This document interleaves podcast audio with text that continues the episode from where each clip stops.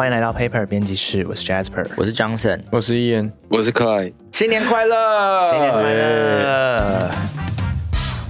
我们这集播出的时候呢，刚好是春节期间嘛，所以在这边跟大家来祝一个什么东西？祝一个什么？祝一个宏图大展，宏宏图大展，宏图大哦，OK。那我们今天算是一个新春特别节目啦。新春特别节目，我们要讲一些去年发生的事情。对，是要回顾去年的一些时尚大事。没错，我们是以西洋历在在定义这个 去年的，完完完全全活在自己生活圈里面的但是。真真的今年就是春节跟实际的跨年离得蛮近的啦，所以其实大家也不会觉得很遥远。嗯哼，嗯，所以我们就利用这个时间，快速的帮大家回顾一下去年发生的一些时尚大事。那大家就轻轻松松边吃你的过年零食，然后边听我们节目吧。呀，就轻松一点哎，点。对了，前情提要，今天我们用一月到十二月的方式帮大家复习去年发生的时尚大事，然后这个 list 是 Clay 帮我们准备的。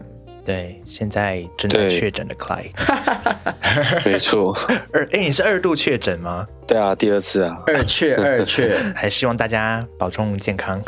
没错。那我们就今天就开始我们今天的回顾。一月美国版的 Vogue 第一位非裔男性创意总监，合作超过二十年的前编辑 Andre Leon Talley 辞世了，然后享年七十三岁。嗯，然后 然后这个时候，时尚小白就有疑问，来，就说。呃是。我我可以理解，就是啊，第一位非裔男性的这个代表性的里程碑，但他实际上有带给美国版的 Vogue 什么样的刺激，或是有什么代表作吗？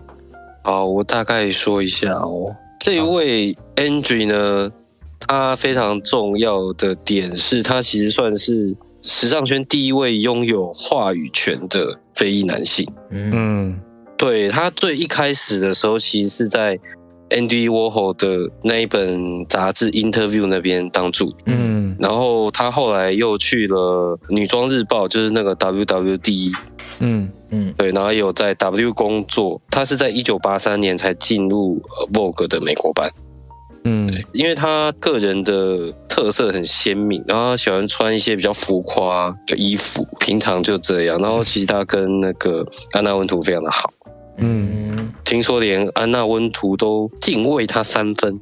哦？他有另外一个比较可能大家有看过，是他有担任过二零一零到二零一一的美国名模生死斗的评审，哦，对，哦哦这样讲大家这个节目大家会很有印象。对，所以他在时尚圈的影响是一直都是有的。嗯，所以他过世的时候也是引起了大家一阵哗然，这样子。嗯。嗯。啊，因为他算是第一个，就是以黑人的身份在时尚界比较有话语权的一个编辑的人物啦。而且 Vogue 这个现在算是最大的时尚的跨国的媒体来说，他们之前也传出蛮多就是跟种族有关的一些负面的新闻。嗯嗯，就是他们其实也就是蛮早就是开始用这个 Android 的，有点不确定他是因为他的才华还是因为他的种族而用它。反正他反正他就是很早的就开始做这件事情，但是是 Vogue 开始先做的。嗯嗯，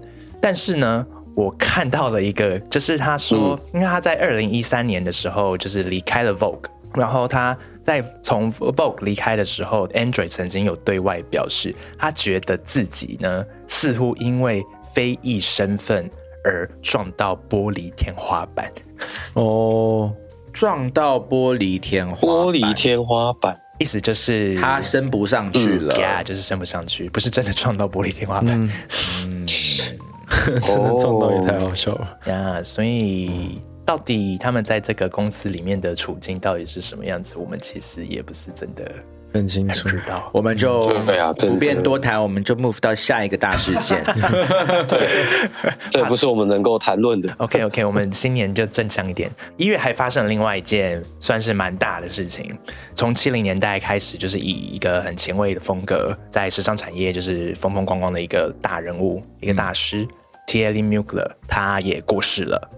嗯，然后跟刚刚提到的 Andre 一样，他是七十在七十三岁的时候离世。Sorry，我忘了跟大家说，我们这一集我们讨论到这样子的事件的话，我们要用它去当天使了。大过年的，不可以讲过世，是不是？刚才已经讲了太多次了。那我们今天会讲很多次哎。很多天使，对啊，所以二二零二还好了，还好了，后面剩剩一些，对，一些 OK，那所以我们要不要跟大家再聊一聊它的重要地位呢？它的品牌是在七零年代的时候开始做的，嗯嗯，然后他在八零到九零年代的时候算是一个非常红的一个设计师。他比较比较大家比较熟悉的风格，可能是一些比较性感、比较贴身的一些服装，然后有一些比较浮夸的一些廓形，嗯嗯，然后 Mugler 现在这个品牌，它所呈现的女性的形象，比较像是一个她既性感，但是她又同时又有力量的一个女性的形象。嗯嗯，嗯，呀，如果之后大家有兴趣的话，我们是可以再专门再做一个 T L Mugler 的介绍。对啊。呀，志平今天就先不细讲，不然后怕会讲太久。哎、我们真的最近有收到一些听众想要听某一些主题的指定，哎，所以听众朋友们，如果您想要听这类这一个题目的话，也欢迎留言给我们哦，我们会有求必应。哎是吗？是每个要求都会都会哎、我人很好哎、我人很好、欸我们以后江神会有求必应。对，Johnson 的部分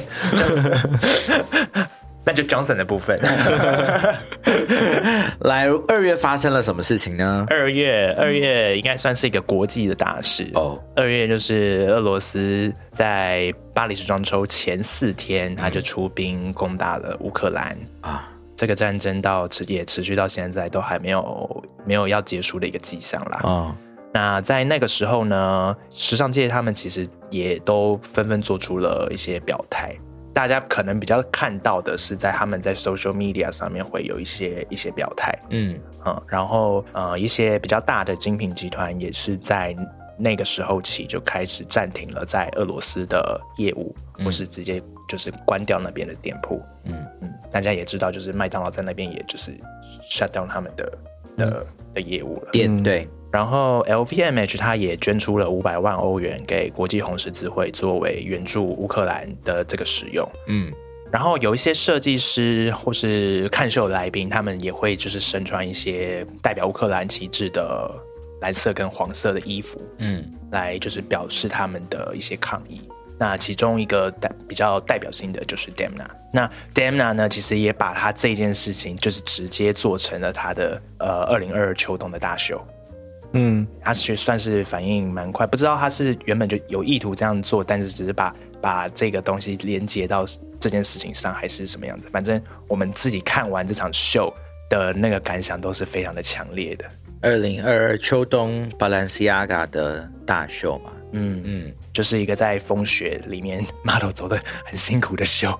嗯 但这场秀的实际发生的时间是在三月初啦。嗯嗯，然后 Demna 会做这个秀的原因，其实就是因为 Dem Demna 他本身是来自乔治亚，那他也是一个曾经有作为一个难民的身份，所以他自己对于乌克兰遭受这样子的不公平的对待，他其实非常的感同身受，那也深感就是那种战乱的那种恐惧啊跟无助感。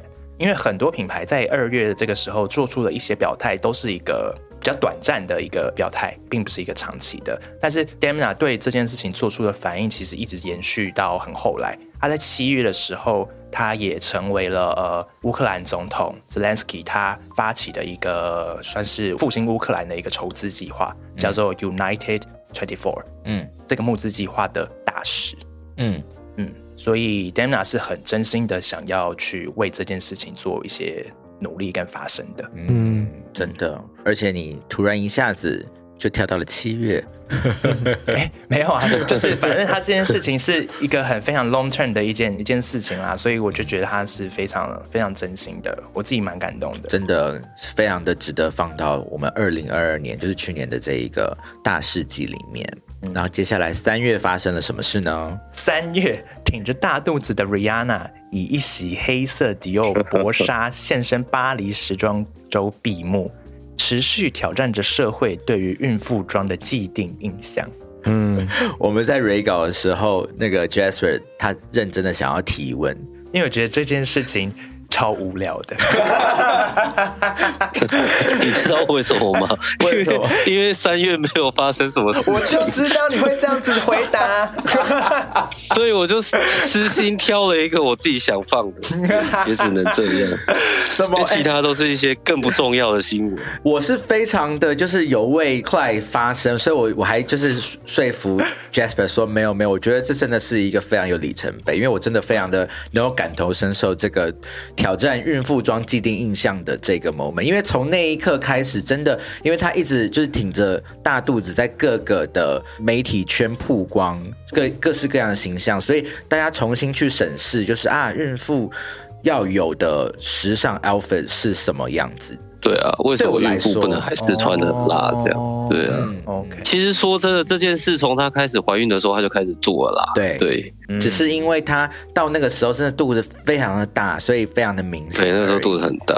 但是并不是说之前也没有人做啦，Beyonce 也是这样子做啊，只是没有这么的曝光频率没有这么的多而已。嗯，嗯，对啊，那时候几乎一个月就要曝光好几个 look 这样。对，但是我也蛮蛮 surprise 到的，就是那个没有想到很多的设计师的服装，其实哎穿在这个孕妇这么大孕妇的身上，能够被诠释成那个样子但我觉得重点还是 Rihanna 有那个，fashion sense 嘛。那个态度，就是她好，她有 sense，但是我觉得她更重要的是她就是有一个很很强的一个气场，不然就是不会媒体的焦点都在她的身上。没错，她做任何嗯的事情，就是大家都很容易一直想要关注她这个美妆大帝。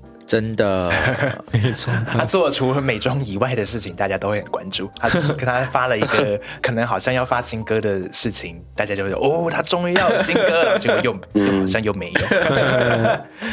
对，而且我男友非常爱他的那个睡衣品牌，他现在有睡衣品牌，他有睡衣，就是那种叫 Fenty 吗？呃是只是说他 Fenty 的那个服装品牌下面的睡衣对对对对，哦就是对啊，对对，睡衣极衬限，衣对对对对对。哦。OK OK，好哦，那我们来开始四月发生什么大事嘞？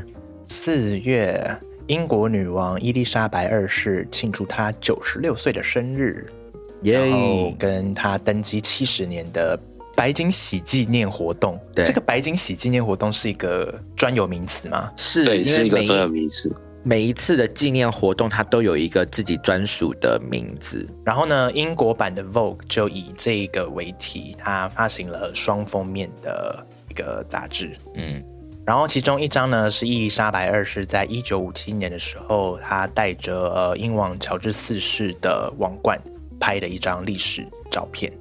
然后呢，另外一张呢是由演员 Anya Taylor Joy 致敬这个历史时刻的照片，嗯，就是一个在一个是一个是历史照片，一个是现在拍的复刻的历史照片。嗯，对，然后 Anya Taylor Joy 就是大家应该看过吧，那个《后羿骑兵》嗯的女主角，没错 Taylor Joy。嗯，嗯，五月，金卡戴珊在 Met Gala 的晚宴上呢，就穿上了玛丽莲梦露在一九六二年庆祝美国前总统小甘乃迪生日的晚宴上穿的那套礼服。嗯，然后为了穿上这件礼服呢，金卡戴珊她花了几个月的时间，瘦了七公斤。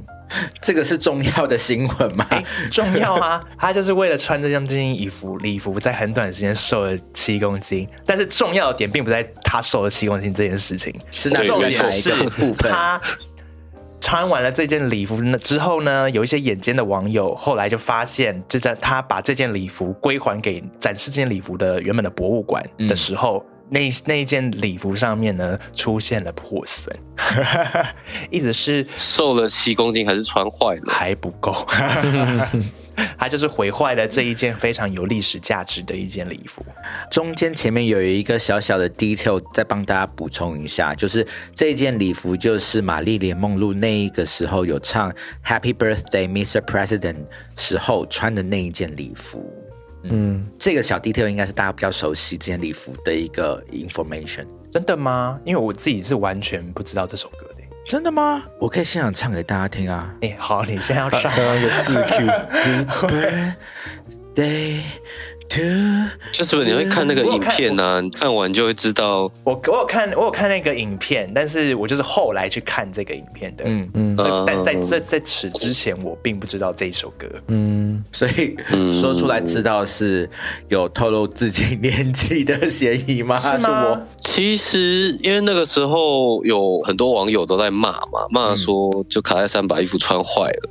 因为我有一位也是编辑的朋友，他他也是说，他说因为那件衣服本来就是人家私人拥有嘛，嗯，对，那人家愿意借他，那也 OK 啊。然后，而且也透过这件事情，让更多人了解到当年玛丽莲梦露穿上这件礼服它背后的意义。嗯嗯，所以我们就是有在那个之前的节目里面有聊过，就是关于这个事件，因为他的这一件的礼服是一个私人的博物馆所拥有的。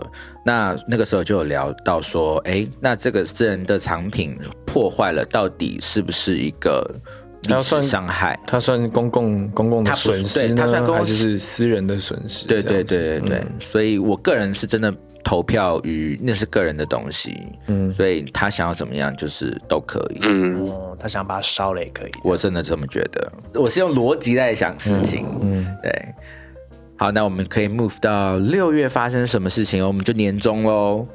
六月呢，超模 Kate Moss 凯特摩斯在庆祝伊丽莎白二世登基白金禧纪念活动的最后一日，嗯，穿上一件自藏的 John Galliano 一九九三年春夏系列 Union Jack Blazer 红蓝白 相间外套，也是他本人在那场秀上穿过的外套。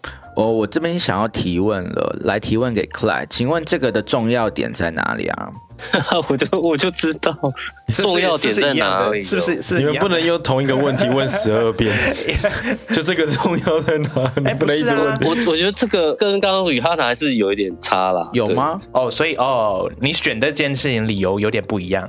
因为当当时这个新闻出来的时候，我有看到，然后其实有蛮多时尚媒体有报道的。嗯嗯对，因为主要就是他穿的那一件外套啦。嗯，对，因为现在会去在活动上面去穿真正的 archive 的名人、公众人物或者是超模，其实真的比较少。对，那现在刚好处在一个就是就时尚圈对于一些品牌的经典的物件，就是会比较感兴趣的时期，所以这个我就把它选进来这样子。嗯，再来就是七月，七月又是凯特摩斯，哇，凯特摩斯连续发生两个月，对，连是两个月。是是编辑的私心呢，还是还是什么？我们有点呃，不算是太不太算确定。是算是编辑的私心。好，凯特摩斯呢，他出任了 Diet Coke 的创意总监。Diet 啊 Coke 就是那个健怡可乐对，健怡可乐。嗯嗯的创意总监。嗯，这样你们还要问为什么要选这个吗？我不用问，我觉得这个事情非常重要。但是因为现在我们在录这个节目的时候呢，已经是一月时候了，我就是一直有一个疑问：他上任以后到现在到底发生了什么事情？他做了什么事？为什么 Diet Coke 需要一个创意总监？他目前上任之后，他有帮 c o 设计了四款的包装，哦，嗯，就新的包装，对，就上面有他的签名，然后有一个小爱心，然后再配四款不同的图案，这样就是比较女性女性风格的图案，对，What is 有一些新风格？虎纹啊、豹纹啊，然后还有类似像蕾丝内衣的感觉的图案，嗯，我其实能够理解啦，但是因为这个是他一出任创意总监时候就做到的这个事情，因为他的这个嗯形象宣传就有这些的新包装，对啊，然后还有拍形象照这样。没错。可是现在已经到了一月，就是二零二二年的冬季后半，这个事情就再也没有就是没有任何新的呃 Update 的对对对对对对，期待他们有一些新作出来。对啊，可以再多出一些合作之类的。我以为我以为创意总监这身份是他会为 Diet Coke 这个公司就是带来一些说出来，因为我是这么想的。不是不是就是产品上面的一些创意，就是真的是产品上面创意，对，而不是就是很像代言人对，嗯他现在这样感觉给我比较像是一个代言人然后出了一个联名商品只，是他是用另外一个 对啊一个 term 包装而已。对啊，所以我才说，就是从上任到现在，就是啊期待有一些更多别的事情发生了。真的创意总监的工作好吗？加油，凯特！好尖锐哦，我们大过年的干嘛这样？好尖锐，好尖锐。大家笑笑就好，我们不是认真的。好来八月呢八月，将一生奉献给时尚与创意的时尚大师三宅一生 Isemi Ake 离开了我们。那对于这样子的致敬呢，我们也有把内容做成一个致敬特辑，在我们 Paper 杂志第两百二十二期，而且同样的，我们有在 Paper 编辑室 Podcast 节目第七十六集，题目叫做《三宅一生的一生》。嗯，卖完杂志了，我们下来到了九月，发生了什么事情嘞？九月，伦敦时装周为伊丽莎白二世过世默哀。当天是，嗯，对，我就说吧，我就说家应该都很有印象啦。就是台湾人其实蛮意外，大家都对英国王室有一种莫名的情感，对就是不管对，不管是他们举办了什么世纪婚礼，然后或是他们生了什么小王子、小公主，大家都非常的关注。只有台湾人吗？全世界不都是这么如此？我我有点不确定哎，因为就是英国离我们这么远，这个第一点。王室这个体系又跟我们就是毫无关系，就是我们从来没有一个国王哦。我们哦，我们为什么为什么台湾人这么喜欢英国王室啊？因为我们很喜欢，我真的很好奇，我们很喜，欢看那个宫廷剧啊。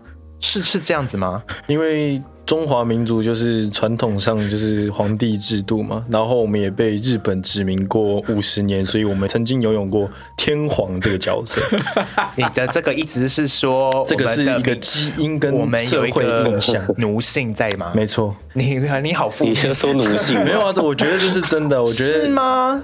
我觉得大家对英国皇室就会有一种想象，就是它是一个权力跟欢乐的一个象征。你也会希望自己的国家有一个这样的可能性，它有一个情感的投射在里面。好吧，台湾人很复杂的，但是台湾人也很单纯，这没有，这不是负面的意思。但我听起来好负面、啊，是我的问题还是？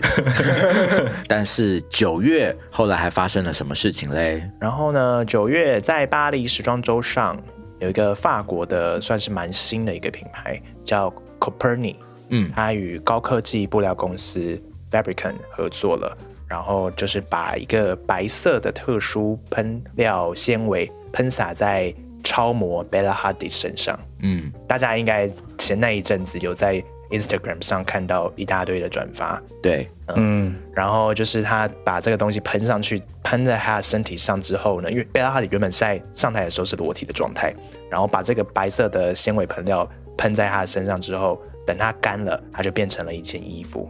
然后 Coperni 的设计师就现场帮他们制作剪裁，然后就直接变成了一件很贴身的礼服，然后他就是开始走秀。嗯，嗯，我觉得蛮酷的。但是呢，我同时又觉得有一点似曾相识，是什么的似曾相识？有一种有一种陶喆的有一种 McQueen 的感觉。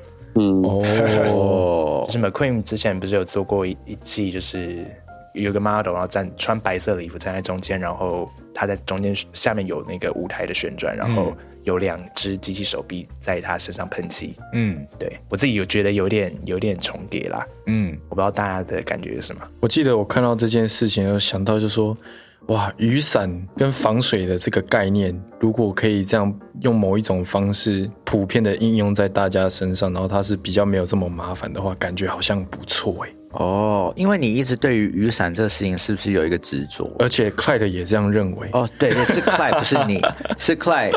对，Clyde 一直对于说，为什么这人类活了这么久，为什么对于雨伞没有好好的重新去设计它，他一直很大的疑问。过了一两百年都完全没有进进步。对，为什么这个 Copernic 的这个东西跟雨伞有什么关系啊？你们为什么会这样的连接？就是因为你会想象它是一个可以贴身的一种材质。那你觉得雨伞这种防水的东西，似乎有没有一种更方便不费力的方式，可以像这样被喷在？哦，嗯，没有，这只是一个很轻松的联想，它不是一个很。你的意思是说，正式的联想你的意思是说，就是衣服都有办法用这种高科技的方式做出来，那为什么雨伞这件事情都一直没有被进化？你的意思是这样？可以这样想，对他们意思就是说，雨伞这一个 device 是不是可以完完全全变成另外一种就是防水的思维模式，而不是雨伞它本人？嗯哼，哦，没错，对。的 Jasper 根本没有要跟我们聊这个问题，所以我们就他这个对啊。对，因为对我来说，这个东西其实它本来就是个噱头啊，它不会真的变成大家以后穿衣服的一个方式吧？你是说这个喷洒纤维的这个事情？对啊，这很难我猜，说。我不相信，真的吗？我不相信。有啦，那个时候我们是不是也有聊到，如果那个人他身材就是比较胖的时候，会不会喷完以后，是不是那个衣服就不会像是这个贝拉哈迪的那样子的服装？你说不会那么漂亮吗？还是怎样？我这样子真的会不实实用啦，这样喷洒。可是这个喷洒还是蛮新的科技啊。我一直说，就是这个它是一个新的科技，但是它并不实用啊。嗯，不管是瘦的人，就算是贝拉哈迪，他自己也不会想要每天这样出门前要这样喷，然后然后等它干，然后再出门吧。然后还要，然后自己还要剪裁，对啊，现在谁会用到呢？现在确实是噱头了。要想象，但是还是很厉害啦，我必须说。对啊，就是想象哇，如果真的哪一天出门可以这么方，就假设它真的有机会变很方便，好像蛮有趣的这样子。嗯，它怎么变方便啊？因为我就过年就想象穿衣服，有趣。我花不用花几秒。九月还有发生另外一件事情，就是 Burberry 它发布了消息，就是他们要换创意总监了，哦。他们要把 Ricardo Tisci 给换掉，嗯，换成 Bottega Veneta 之前的创意总监 Daniel Lee 来接替他的位置。这个真的是我很期待的一个新消息哎我。也超期待的，嗯因为我个人对 Ricardo Tisci 就是超无感的。哦，我们大家都是笑笑笑而不答。九月还有另外一件事情，九零黄金年代超模 Linda Evangelista 走过整形手术失败的阴霾，相隔十五年后又回到了伸展台上，然后在 Fendi 的二零二三早春系列就走了他的走出阴霾后的大秀。嗯，这个我也蛮好奇，他这件事情当时是蛮大的嘛，就是他整形有出了一点状况这样子吗？嗯，我自己是没有 follow 这件事。因为他等于整形失败之后，他就消失消失了一阵子啦。对，那因为其实九零黄金年代超模大部分很多现在都还蛮活跃的啊，比如说像嗯 Naomi Campbell 就是还常在走秀嘛。另外像那个 Christy Turlington，她就是有时候会有走秀，但是她主要的重心放在一些女性福利的活动上面。等于说这些九零年代超模其实现在都还是蛮活跃的，对。当然就是唯独 Linda 她就是有一阵子就是消失了这样，然后。这一阵子他的重新回归也算是嗯让大家知道个招呼跟大家。说我很好，对，因为作为当年那个说什么工作没有三十万不下床的嗯。那那样子的黄金时代的超模，对，那他也历经了他人生的一个非常大的低潮，对，了解。然后他现在重新回来。嗯，嗯，他他搞不好有下修那个，我不知道，我不知道，OK，对，就以前他有一个算是笑话，就是说哦，没有工作没有三十万，他是不会下床。嗯。OK，他可见他当时多红，大家这样理解就可以了。对啊，对啊，那他们那时候真的是有够红。嗯，但是还是是说这这样子的新闻是告诉我们，现在整形科技的进步，就是可以整回来啊？是吗？是这意思吗？哦，哎，这个想 是有修不是吧？你对啊，不是吧？应该是应该是要大家因为我在这一个新闻后面看到的背后的 information 是这个啊，哦，是吗？我看到的是一个很正向、比较正向的，就是他他就是走出阴霾，然后他终于找回了勇气。他当然也是有一些修复啦，但是他就是找回了那个上台的勇气。毕竟他作为一个 model，他曾经这么的漂亮，大家都是以她很漂亮的这种形象看待她的。嗯，然后她整形手术失败，这对于她来说是一个信心上非常非常大的一个打击。当然，那她后来做了一些，可能做了一些成功的手术，让她没有看起来那么失败。但是对于他来说，那个信心的重建是很难的耶，这也是很重要的，就是并不是靠科技就可以让他重回那个信心的、嗯那个心理上面的阴霾是。就是要靠自己去克服的，嗯，那他就是我看到的讯息是这个，啊、这个真的是一个在新春特别节目很有正面意义的一个 讯息呢。嗯，谢谢 Jasper 的分享。OK，然后接下来是十月，嗯，十月就是 Kanye West，因为反犹太言论争议，然后接连遭到 Adidas、Gap 还有 Balenciaga 等品牌的跟他合作密切合作的对象呢切割了，然后终止了合作关系。啊、而且这个故事呢，我们在 Paper 编辑室第八十六集《塑料兄弟情》也有跟大家分享哦，大家可以往回听哦。嗯然后再来就是十一月，十一月呢，Ralph Simmons 就宣布了终止成立了二十七年的个人品牌，然后二零二三年春夏为就是 Ralph Simmons 这个品牌的最后一个季度，所以已经走完了嘛？嗯，对，已经走完了，已经发布了，在宣布这件事情之前就已经走完了，嗯。对，这是后来才发生的事情。嗯，所以呢，大家在在可能一些店上面看到一些 Ralph Simon 的品牌的东西，可以收藏一下。因为我现在在就是一些选品店里面看到 Ralph Simon 的东西，都会特别再多看一下，然后想说多看一下那个价格有没有打折，可不可以带走？对啊，因为就直接变成 archive。对啊，直接变成一个 archive 的东西。而且因为它就是到二零二三春夏，不就是现在吗？所以就是现在看到的，就是最新的，就赶快买一买啊！就是它真的是最后一个 Ralph Simon 这个品牌啦，它它现在还在 Prada 就是服务，嗯所以还是买得到他的设计的。但是 Ralph Simon 这个个人品牌呢，是就是你这个最后一季要赶快把握。可是他的这个个人品牌的这个特色是在哪里啊？跟他在 Prada 做的设计的差别？就是比较个人啊，Klein 你比较你对他有感情，你来说，好，我来我来我来说明一下哈，身为 Ralph Simmons 的粉丝，呃，因为 Ralph Simmons 他是建念建筑出身的吧，那所以他从最一开始做的时候，他运用的很多元素都是来自音乐跟地下文化，所以他的衣服有一个呃有很常出现的一个元素，就是用布章的方式呈现，大家也可以想象是有一点摇滚朋克感觉的衣服。对，然后像他之前有跟他的好朋友艺术家 Sterling Ruby 合作过一季，那就是上面会放上一些图案啊，或是印刷的方式去呈现。然后另外他一个很喜欢很喜欢用的元素，常常出现的就是 Joy Division 的视觉，或是大家熟悉的那个很经典的波浪的那个 logo。就是他做的衣服一直都是比较会向地下文化截取灵感的。对，这跟他在呃 Prada 跟 Miucci 做的又不太一样。哦，原来如此，那我们懂了。十一月接下来还有发生什么事件？另外一件大事呢，就是 Alessandro McCallie 离开了 Gucci，结束他在 Gucci 服务的二十年。哦，真的，这真的是一个大事件，因为我个人是米开里的粉丝，所以我个人也有在 Paper 编辑室第九十八集帮大家好好的介绍米开里在 GUCCI 的这个故事，欢迎大家往回听哦。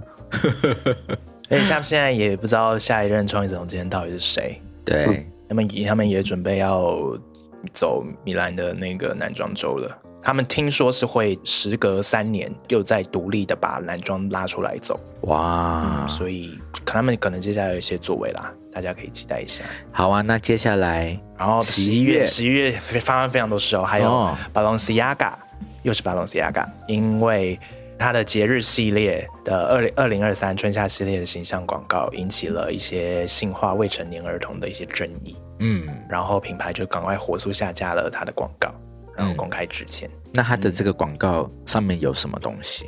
就是小朋友他拿了一个玩偶，那他玩偶上面是他是用那个捆绑的方式，就是绑那只小熊玩偶。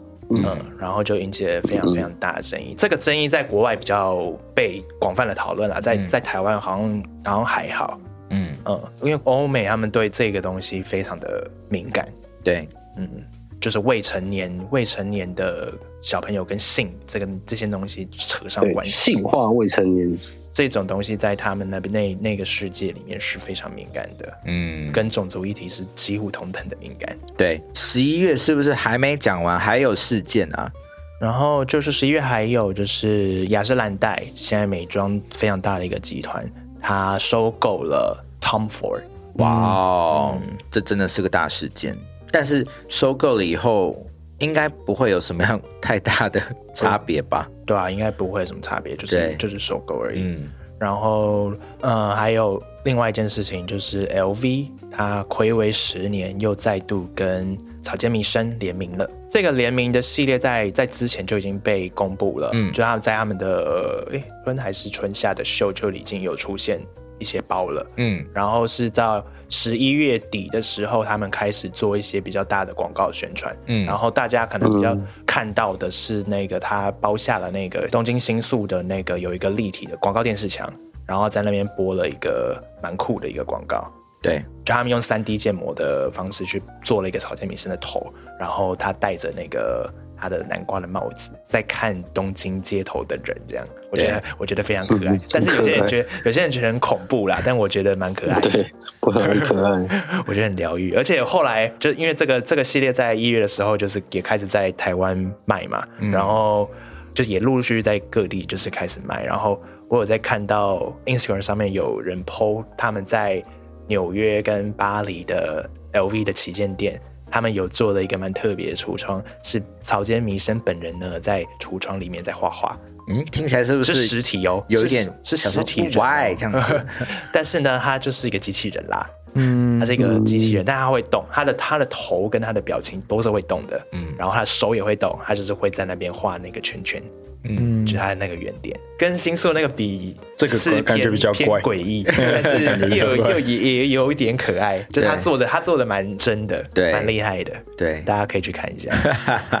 好，那我们十一月的事情发生完以后，最后来到了最后一个月，十二月，嗯，英国财经媒体 Money 根据 Google 搜寻记录公布，二零二二年全球年度最受欢迎的时尚品牌是哪一？个？要要一定敲会出乎大家的意料，并不是现在线上任何一个奢侈品牌，而是二零零八年创立于中国的快时尚品牌 Shein。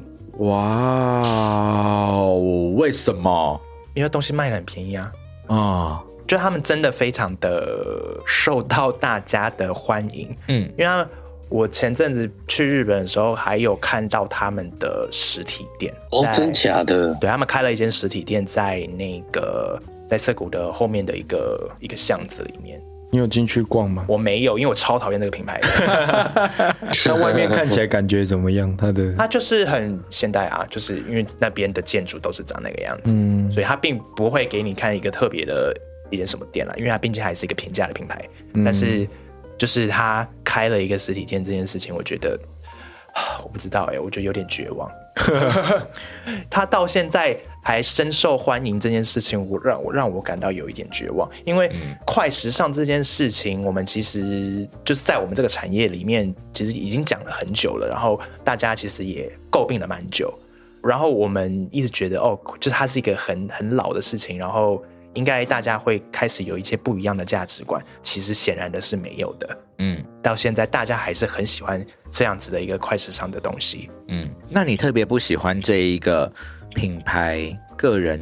我我并不是针对于就是适应这样子的品牌而，就是我特别讨厌它。当然，我们因为我之前可能也有些人有看到，就是在一些媒体上面有报道说，就是适应他们配合的一些工厂，就是有一些不人道的待遇。然后跟包括他们在有呃里面的一些，就是工厂里面的一些劳工，他是被压榨到，他是需要透过一些他产品上面的一些仪表去做一些求救的讯息。但不知道这件事情是不是真的啦，嗯，但是我相信，就是他东西可以卖的这么便宜，他一定是有剥削劳工的这个成分在。嗯，他才有办法把售价压得这么低。就是我觉得大家在买东西的时候要去思考这件事情。嗯，就是你捡了一个便宜，但是这个后面付出的代价其实比你想象的还要大，比你实际花的钱还要大。嗯，对。那我们接下来十二月最后发生了什么事情？十二月这个就是一件蛮蛮悬的事情了。就是 Cly 在写这一篇的时候，他有问我们，就是呃十二月到底有发生什么事情吗？然后。我说嗯，好像好像没有发生什么太特别的事情哎，然后就隔天呢，就发生了这件超大的事情，就是 Vivian Westwood 她去当天使了，可爱的天使，对他回火星当天使，对他回火星当天使了，哦，真的，对啊，Vivian Westwood 是我们的。庞克教母，那关于他的事情，我们接下来也会做了一系列的节目来跟大家介绍，所以我们这一期就不跟大家细聊了，毕竟大家就是过年嘛。